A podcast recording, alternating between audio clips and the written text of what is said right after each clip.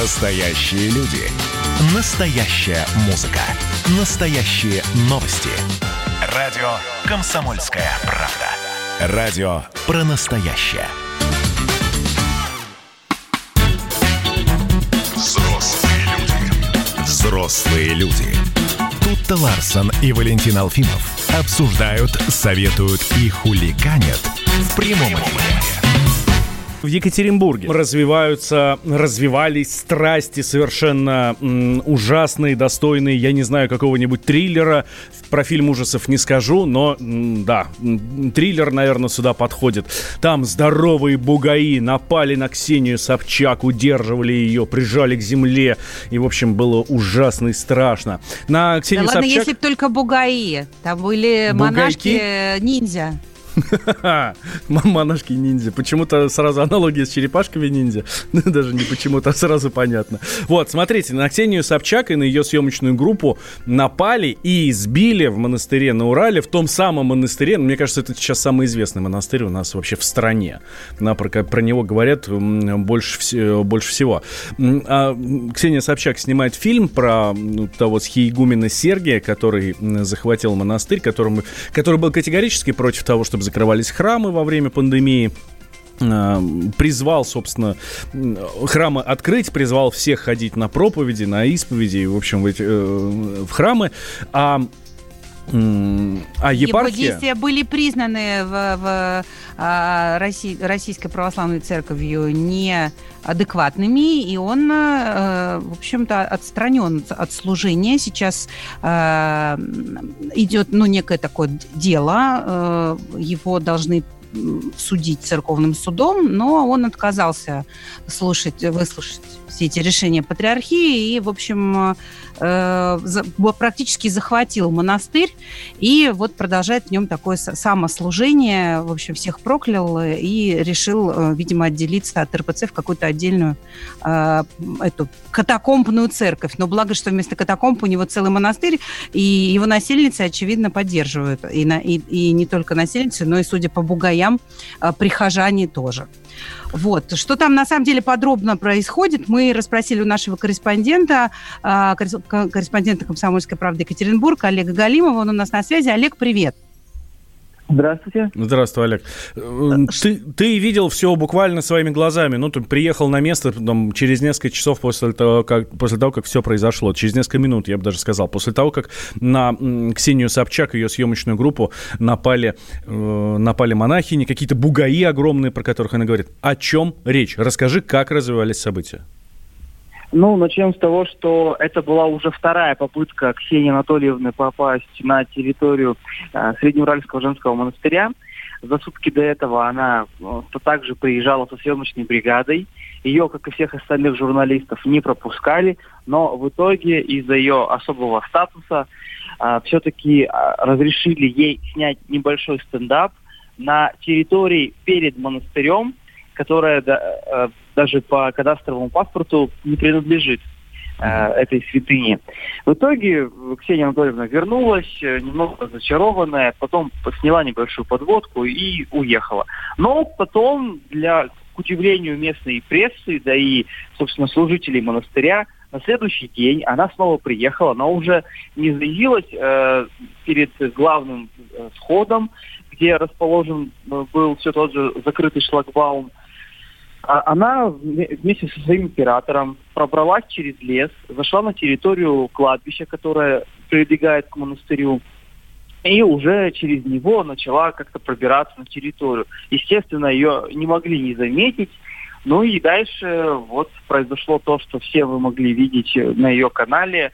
Вот э, началась э, толкучка, вот какие-то... Олег, вот, Олег, а, а можно уточнить, э, что вы имеете в виду, когда говорите, что учитывали особый статус Ксении Анатольевны? А в чем ее Я статус? Имею в виду, ну, согласитесь, э, что Ксения Анатольевна э, личность не такая простая. Я к тому, что вот, например, меня и моих коллег, обычных журналистов, да, из Екатеринбурга, категорически uh-huh. не пускали. То есть там uh-huh. стоит шлагбаум, даже за него не пускали. Приехала Ксения Анатольевна, ей сначала даже подошли к ее белоснежному Мерседесу, сказали, что извините, нет, все закрыто, уезжайте.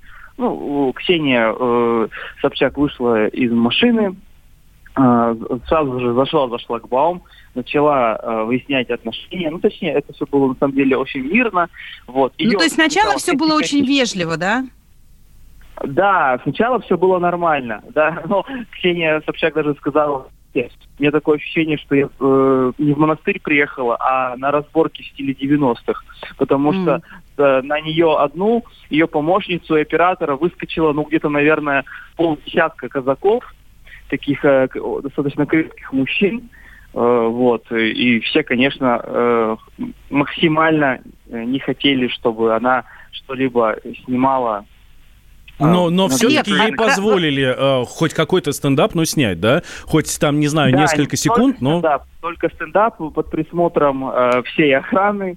Вот, э, Слушайте, мы, а мне, мне интереснее вообще понять сейчас статус монастыря. Что там происходит? Такое ощущение, что это прям какая-то укрепленная крепость, как вы говорите, защищенная не только монашками э, крепкими и обученными рукопашному бою, но и казаками. Можно подробнее немножко рассказать о том, что из себя сегодня представляет этот монастырь вообще? И кто эти люди, которые поддерживают схиегумена и защищают монастырь от вторжения с, э, извне?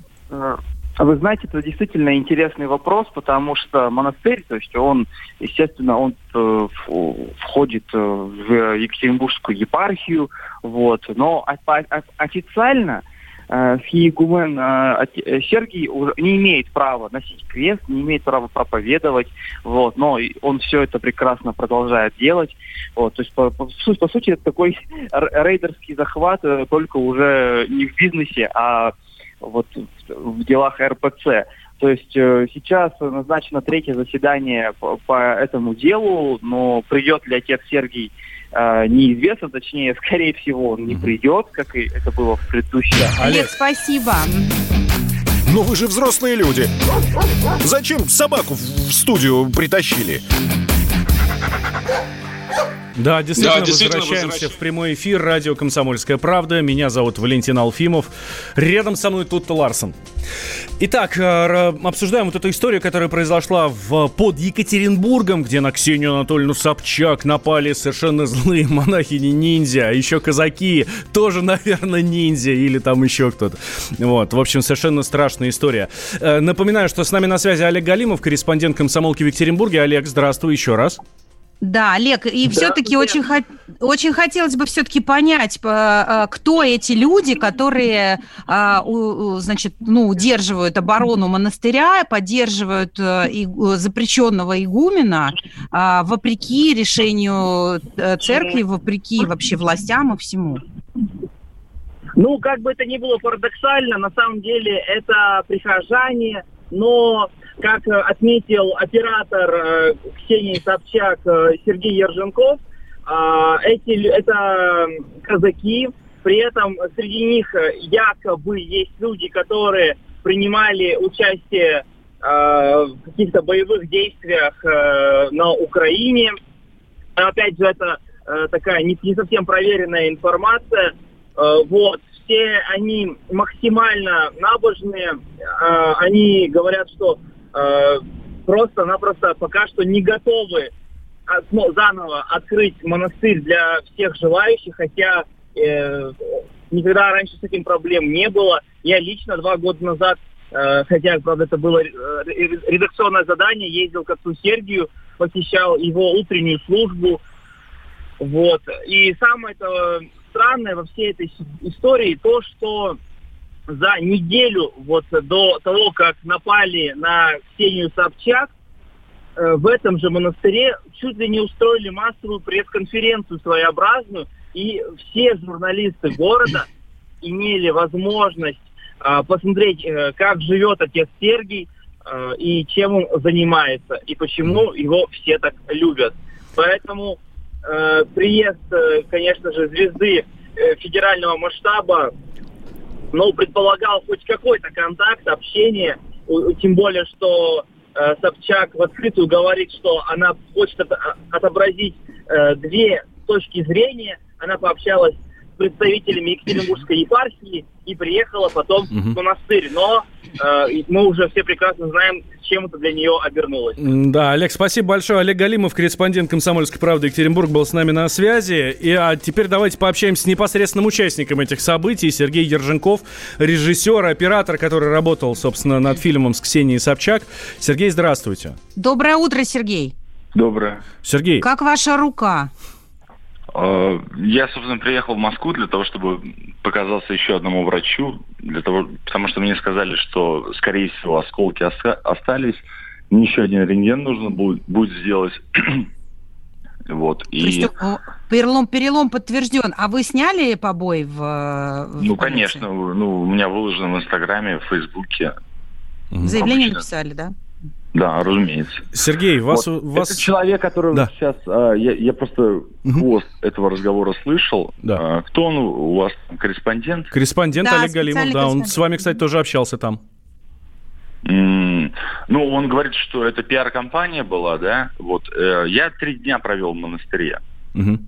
Единственный человек, который снимал там, собственно говоря, они не удалили эти снимки, э, не удалили эти, э, это видео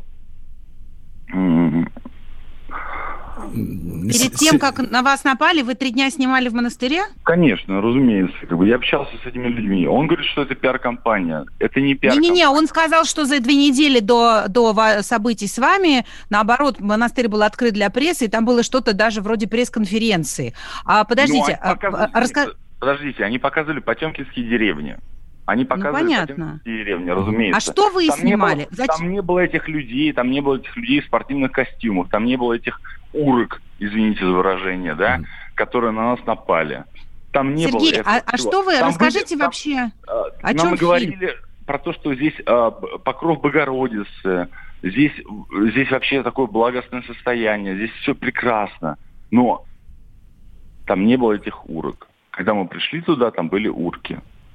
Понятно. Вы расскажите, зачем вы вообще туда пришли? Э, что вы снимаете? О чем фильм? И почему, если вы уже там были, зачем понадобилось возвращаться э, за какими-то дополнительными Потому что съемками? порядка 21 человека, ну, 21 человек, насколько мне не изменяет память, которые свидетельствуют о том, что они были бывшие послушники, которые говорят про то, что было э, детское насилие, сексуальное насилие в этом монастыре. Угу. А почему вы этим занимаетесь, а не полиция, прокуратура, Следственный комитет, ФСБ, я не знаю? Ну, это там... вопрос к э, ФСБ и Следственному комитету. Почему а... они не занимаются этим? А кто-нибудь писал туда заявление? Конечно.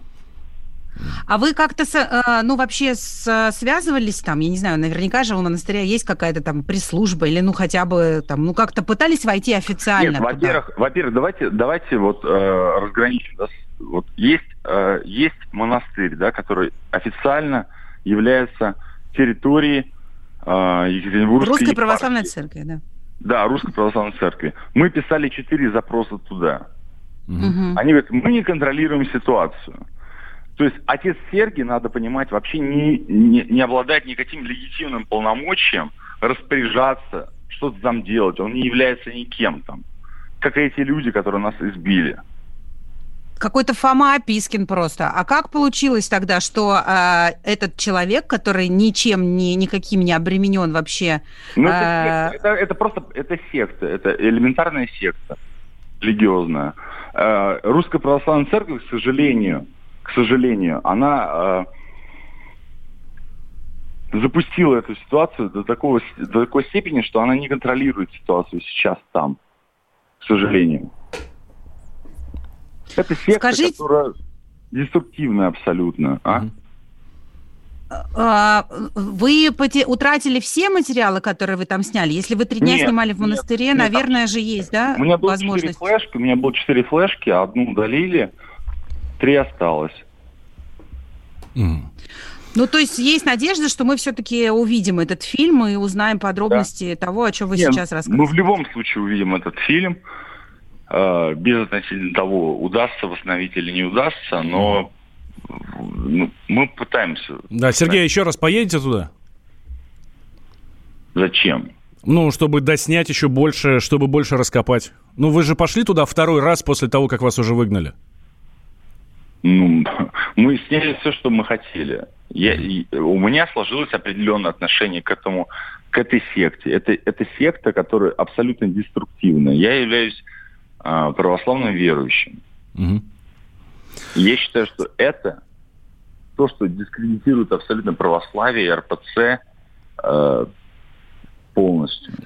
А, а, а может быть, вы более-менее представляете себе, кто эти люди, которые окружают э, лжеигумена э, и, и ну, если, вот позволяют... Давайте ему... так, давайте так. Смотрите, вот отец Сергий был э, в публичном пространстве, появился как духовник Наталья Поклонская. Наталья Поклонская уже открестилась от него, потому что она поняла, что это не только запахло керосином. Ну, это, это, это не имеет отношения к православию, понимаете? Когда ну, люди да, не, не очень туда, христианское поведение. люди туда приходят и говорят, что мы хотим пообщаться с отцом Сергием, и просто спортивные ребята, урки, реально урки, вы видели эти кадры, заламывают mm-hmm. руки, ломают руки.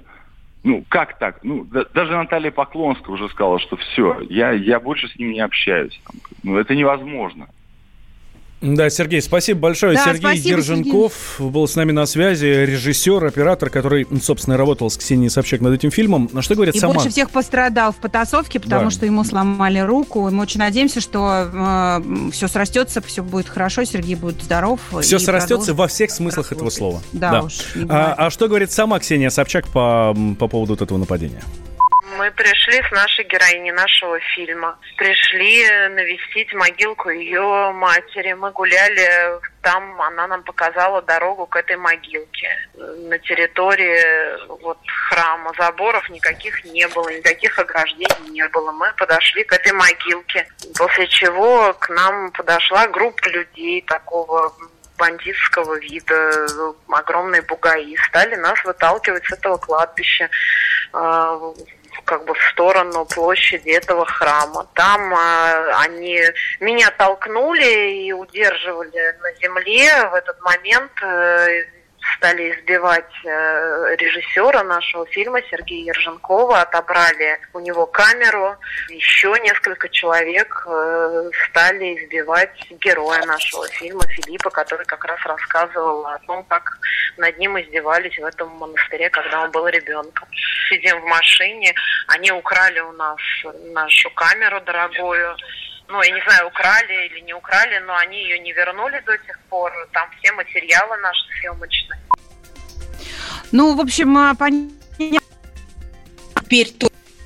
Оп, оп, оп, у нас опять. Да, да, да, я здесь, я здесь. Давай, Теперь давай. точно не, не, не будет, а, ну, как бы э, э, не будет выпадать из фокуса не только РПЦ, но уже и э, других органов, потому что адвокат Ксении Собчак Виталий Бородин будет настаивать на возбуждении уголовного дела после нападения на э, ее съемочную группу, умышленное уничтожение или повреждение имущества и воспрепятствование законной профессиональной деятельности журналистов. Такие статьи УК РФ. Но, конечно, это точно не имеет никакого отношения ни к православию, ни к христианству, ни к, России, ни к русской православной церкви. И, безусловно, этот очаг э, раскола нужно каким-то образом просто ликвидировать. Но вы же взрослые люди. Хватит танцевать на столе во время эфира. Физкульт-привет, страна! Как ты? Сидишь дома? Хочется подвигаться? Мастер спорта, фитнес-эксперт, автор книги «Хватит жрать и лениться» Эдуард Коневский расскажет, как не набрать лишние килограммы в изоляции, как правильно заниматься фитнесом в домашних условиях, может ли спорт быть опасным и как сделать его полезным. О здоровом образе жизни актуально, но не навязчиво. Не ленитесь, подключайтесь. По субботам в 10 утра по Москве. На радио «Комсомольская правда». Взрослые люди. Взрослые люди. Тут-то Ларсон и Валентин Алфимов обсуждают, советуют и хуликанят в прямом эфире. И это действительно мы э, продолжаем общаться с вами, рассказывать вам о всяких актуальных и интересных новостях, которые э, взрывают средства массовой информации наши умы в, в России и в мире. А, и э, очередную новость подкинули нам китайские журналисты. Так, так, давай. Да. а, значит, а, а, китайский журналист э, на известном, на таком знаменитом и очень читабельном китайском портале Соху рассказал о том, что русские женщины славятся своей красотой, но китайцы все-таки не спешат на них жениться, и тому есть несколько важных причин. Хотя очень Один. многие хотят, очень многие хотят жениться. Действительно, китайцы на европеек в целом, да, заглядываются очень прям хорошо, потому что, ну, действительно красивые, светлые, да, многие там со светлыми волосами, с голубыми глазами, ну, в общем, все что угодно. Ну, а у них все одинаковые, да?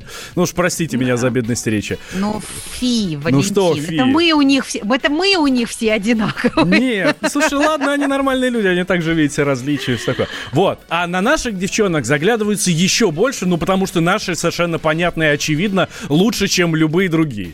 Вот и да, все. но а, а, а, понятно, что одной из главных причин а, а Потому что вести далеко не надо, да?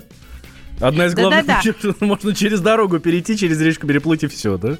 Нет, не в этом дело, а в том, что э, все-таки, несмотря на то, что можно переплыть через речку, но переплыть через культурные и э, э, там исторические всякие архетипические э, стереотипы невозможно. И, конечно, разность в менталитете и в культуре, и вообще даже э, э разное отношение к концепции разные брака, разное отношение к семейной жизни отпугивает китайцев. Вот мы как-то по-другому, чем они воспринимают брак.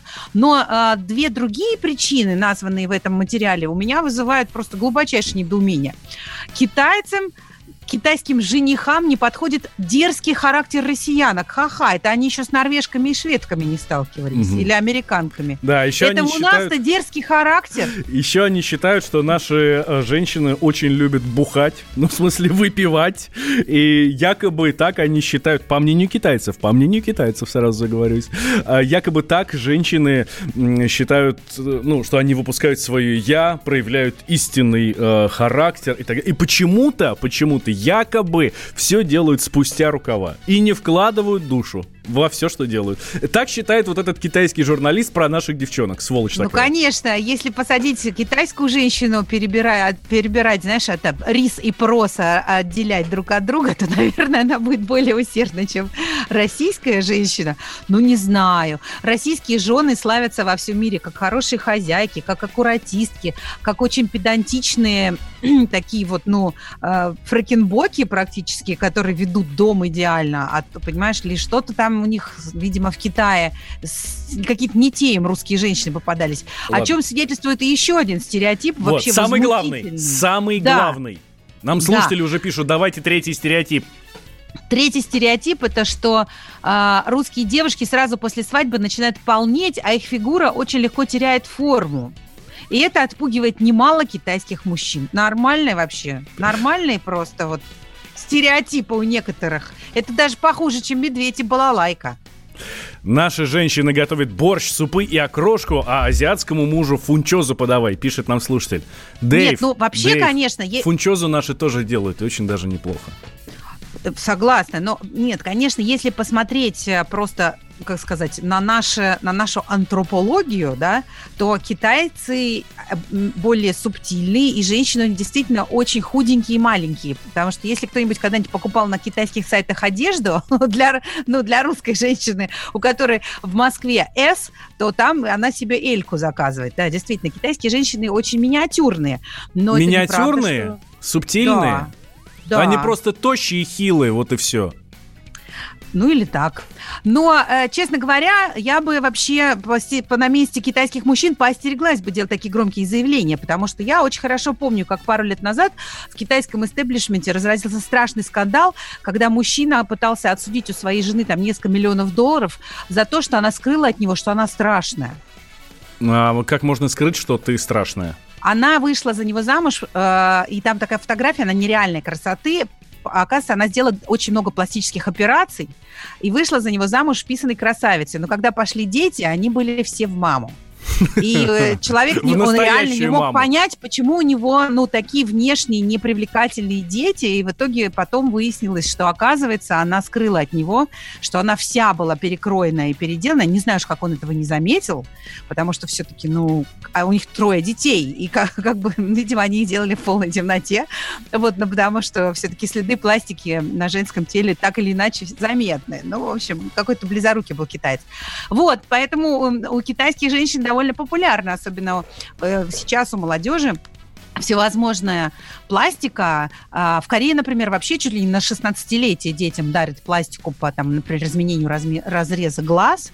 Вот. И уж лучше иметь жену, которая, ну, набирает вес, вес-то сбросить можно, а вот глаз провернуть назад, наверное, вряд ли. Смотри, что нам пишут наши слушатели. Бери, Бери Ильич в Ютьюбе пишет, а мне очень нравятся китаянки, это самые красивые женщины в мире, а какую вкусную лапшу они готовят, это просто цимис. Бери Ильич, я вас, конечно, очень люблю и уважаю, но нет, я с вами категорически не согласен. И еще одно хорошее сообщение. Мы просто разные. Пусть женятся на своих, но оскорблять наших баб не дадим. Ой, да. А, а, про, кстати, про оскорбление баб в свете э, феминистской повестки. Тут мною был обнаружен еще один э, в социальных сетях очень интересный феномен. Оказывается, э, существует такая штука под названием тест Бехтель или тест Бегдал. Это тест на проверку художественного произведения на гендерную предвзятость. Представляешь? Это, подожди, а... это значит, каждое произведение можно проверить, насколько оно предвзято к тому или иному да, гендеру на... или нет? Нас, ну, по отношению к женщине, конечно же, когда мы вот, говорим о вот, да, конечно, мы всегда конечно, говорим не о том, может что быть, не может быть предвзятости женщин. совершенно в обратную сторону, конечно. Пока, пока нет, пока, Валечка, но да. тенденция угу. не очень утешительная в сторону мужского пола. Ты знаешь, так я, вот. я знаю людей, которые учатся, я знаю девушек, которые учатся на феминисток, но я ни одного мужика не знаю, который учится на шовиниста. Но послушай, это потому, что вы на, потому нас что это в крови, угнетали, да. угнетали сотни ой, лет ой, нас ой, ой, ой, очень похоже да. сейчас на э, историю с э, Джорджем Флойдом. Нет, тебе так не кажется? Не, не надо, не переводи в ту сторону стрелки. На колени надо вставать? Там, там темный лес, Валь, там темный лес. Давай вернемся к женщинам. Ну, понятно, что темный. Этот тест Бекдел назван в честь американской карикатуристки Элисон Бекдел, которая в 1985 году выпустила комикс Uh, Dykes to watch out for извините, комикс лесбийский.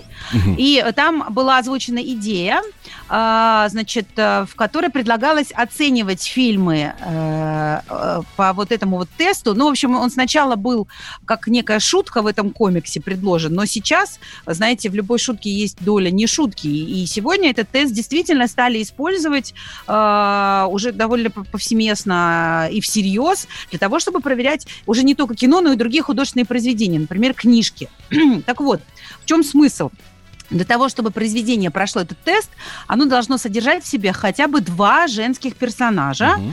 Эти персонажи должны между собой беседовать о чем-либо помимо мужчин. Угу. И иногда еще добавляют, что эти две женщины должны быть названы по именам. И вот как бы из всех этих факторов, значит, присутствует, сколько женщин присутствует в книге, о чем они беседуют, как их зовут, Э, собственно, и этим тестом и определяется наличие гендерной предвзятости в данном произведении. Пройдет ли Это... вот этот тест Бегдал или Бехдель, э, не знаю, там сериал, например, «Секс в большом городе»? Э, ты эм. меня спрашиваешь? Я, честно говоря, еще не пыталась. Но я думаю, что, например, какая-нибудь Анна Каренина точно не пройдет. Я потому, уж не потому говорю что там про... одни, мужики, одни мужики, а все бабы говорят исключительно о мужиках? Э, ну, нет, ну там же угнетаются женщины там. Mm. Нет, там женщины, кстати, говорят не исключительно о мужиках, и там очень много женских персонажей, но эм, они не уверена, что они беседуют между собой о чем-либо, кроме мужчин. Мне кажется, такими а, ну... темпами у нас скоро еще и литературные премии будут выдавать так же, как Оскар. Обязательно, чтобы был чернокожий номинант, обязательно, чтобы был номинант гей, э, обязательно, чтобы был э, номинант неопределившийся и обязательно ну, номинант сейчас, женщина. Да, нику... И причем сейчас желательно без трансгендера лесбиянка. никуда. Без трансгендера вот. никуда. Поэтому, в общем, э, несмотря на то, что действительно в 85 году это выглядело как шутка. Сегодня э, и кинокритики, и даже уже литературоведы, некоторые литературные критики оценивают таким образом кино и книги. Честно говоря, Честно говоря, по-моему, это очень печально. Когда, это литер... как, знаешь, когда как... критики а, обсуждают книги, сти... стихотворения, да любые произведения, фильмы, да все что угодно, именно по тому, сколько там женщин, как они между собой общаются. Ну, это как э, волк с сигаретой в «Ну, погоди» в советском, или как э, вот сейчас эта вся история с унесенными, с унесенными ветром, да? Теперь этот фильм будут показывать, но перед этим, перед показом все будут слушать лекцию профессора о, расовых, э, о расовой предвзятости, которая в этом фильме присутствует, и почему исторически она там присутствует. Знаю один супер толерантный стишок, который, ну, никаким боком не пройдет. Его тогда надо запретить, да, после вот, вот по этому тесту Бигдел. Э, встретились два друга на вокзале и, видимо, не виделись давно. Долго обнимались, целовались, пока не встал у одного. Вот. И вот, понимаешь, очень толерантный стишок, но не пройдет. Это очень гендерно предвзятый стишок. Здесь нет ни одной женщины, а, как, как вообще, они, не, и они не говорят о мужчинах или о чем-либо помимо мужчин. В общем, знаешь что, Валя, мы с тобой тоже те, те, тест Бекдел не прошли. Потому что потому у нас... что а у, у с тобой есть... не, невозможно с тобой Алиса. говорить о чем-либо, кроме мужчин. Но вы же взрослые люди. Хватит хулиганить в прямом эфире. Андрей Ковалев. Простой русский миллиардер. В авторской программе «Ковалев против». Против кризиса.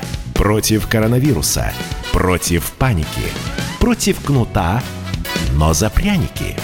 Я расскажу вам, как спасти свои деньги и бизнес в эти непростые времена. Помните, миллиардерами не рождаются, а становятся. Ковалев против. На радио «Комсомольская правда». По будням с 10 вечера до полуночи по московскому времени. Взрослые люди. Взрослые люди. Тут-то Ларсон и Валентин Алфимов обсуждают, советуют и хуликанят в прямом эфире. Да, действительно, возвращаемся прямой эфир радио «Комсомольская правда». Здравствуйте, взрослые люди. И не очень взрослые тоже. Мы рады вас видеть здесь, слышать здесь. И, кстати, присоединяйтесь к нам. 8 800 200 ровно 9702, наш номер телефона. Вайбер, WhatsApp, плюс 7 967 200 ровно 9702. Это для ваших письменных сообщений. А еще вы можете писать нам в YouTube. Заходите на наш канал, смотрите на нас красивых, общайтесь между собой, общайтесь с нами там в окне чатика. Мы все это это видим, все читаем, но не все озвучиваем. Вот. Ну ладно, Валь, ты не вводи только людей в заблуждение. Как можно быть красивыми в Ютьюбе? Если ты тем более встал э, рано-рано утром, и, и тебя снимает камера компьютера. У меня ощущение, что все блогеры, которые показывают себя в Ютьюбе, абсолютно уверены, что они красивые. Ну, ну, точно не в 7 утра. А, друзья, еще одна хорошая новость, новость а, а, от нашего правительства. А, Михаил Мишустин подписал постановление, согласно которому скидка при получении кредита на новый автомобиль российского производства составит от 10 до 25 процентов от его цены. Это новая программа нашего правительства, на которую планируется направить 22,5 миллиарда рублей. То есть, если ты покупаешь российский автомобиль, то сразу получаешь э, очень солидную скидку. 10% это неплохо, а 25% так это прям реально очень ощутимая сумма. Да, здесь очень важно определиться с понятиями. Не, вот ты сказала российский автомобиль, на самом деле, правильно, наверное, говорить автомобиль российского производства. Давай вот сейчас как раз в этом мы разберемся с нашим экспертом Вячеслав Жигалов, с нами на связи, вице-президент Ассоциации «Российские автомобильные дилеры». Вячеслав Александрович, здравствуйте. Доброе утро. Добрый день. О чем утро. речь идет? О «Волгах» и э, «Жигулях», Ладах. ну, то есть «Ладах», да, и там про- прочем? Или все-таки имеются в виду все машины, которые собираются у нас здесь в России? Ну, конечно, это речь идет о локализованных так называемых э, моделях, э, марки, которые здесь имеют производство и которые собирают отдельные модели э, с достаточным уровнем локализации, то есть применяя э, отечественные поставки компонентов. Угу. А, а тогда давайте озвучим, о каких брендах может идти речь. Вот мы хотим купить Автомобиль. Ну, большинство, большинство так называемых масс-брендов. Э, то есть понятно, что это традиционная «Лада», э, которая является фактически отечественной, но Э, что касается комплектующих, то они, она уже не лидер э, по уровню локализации. Это Hyundai, Renault и так далее. То есть практически все заводы, которые имеют э, весь производство. Угу. Вячеслав Александрович, а можете объяснить механизм, как вообще вот эта штука будет работать? Да? 25% скидки я получу когда и на что? Это скидка на автомобиль или это скидка на кредит, то есть у меня процент по кредиту будет меньше, или, или что? Ну, имеется в виду, естественно, скидка на сам автомобиль. Угу. При этом, э, в принципе, этот механизм отработан. Традиционно раньше он предоставлялся э, и по другим программам. То есть в последние годы э, сузили адресатов получения этих скидок до отдельных моделей по отдельным программам, так называемый семейный автомобиль или первый автомобиль. Э, то есть получают скидки покупатели отдельных моделей, отдельных марок. Угу. Причем там есть еще и ограничения по цене самого автомобиля. Э, в принципе, клиент получает э, скидку сразу при оформлении покупки. А если он а покупает автомобиль в кредит? Да, да. А если в кредит автомобиль покупает, все равно будет скидка? Да, конечно, это действует в любом случае при любой схеме покупки. Но mm-hmm. нужно сказать, что сейчас без кредитов практически не продаются автомобили, поскольку, в общем-то, здесь отчасти есть и лукавство поскольку скидка 25%, она звучит, конечно, очень красиво, но на рынке такие скидки существуют и без государственной поддержки. Mm.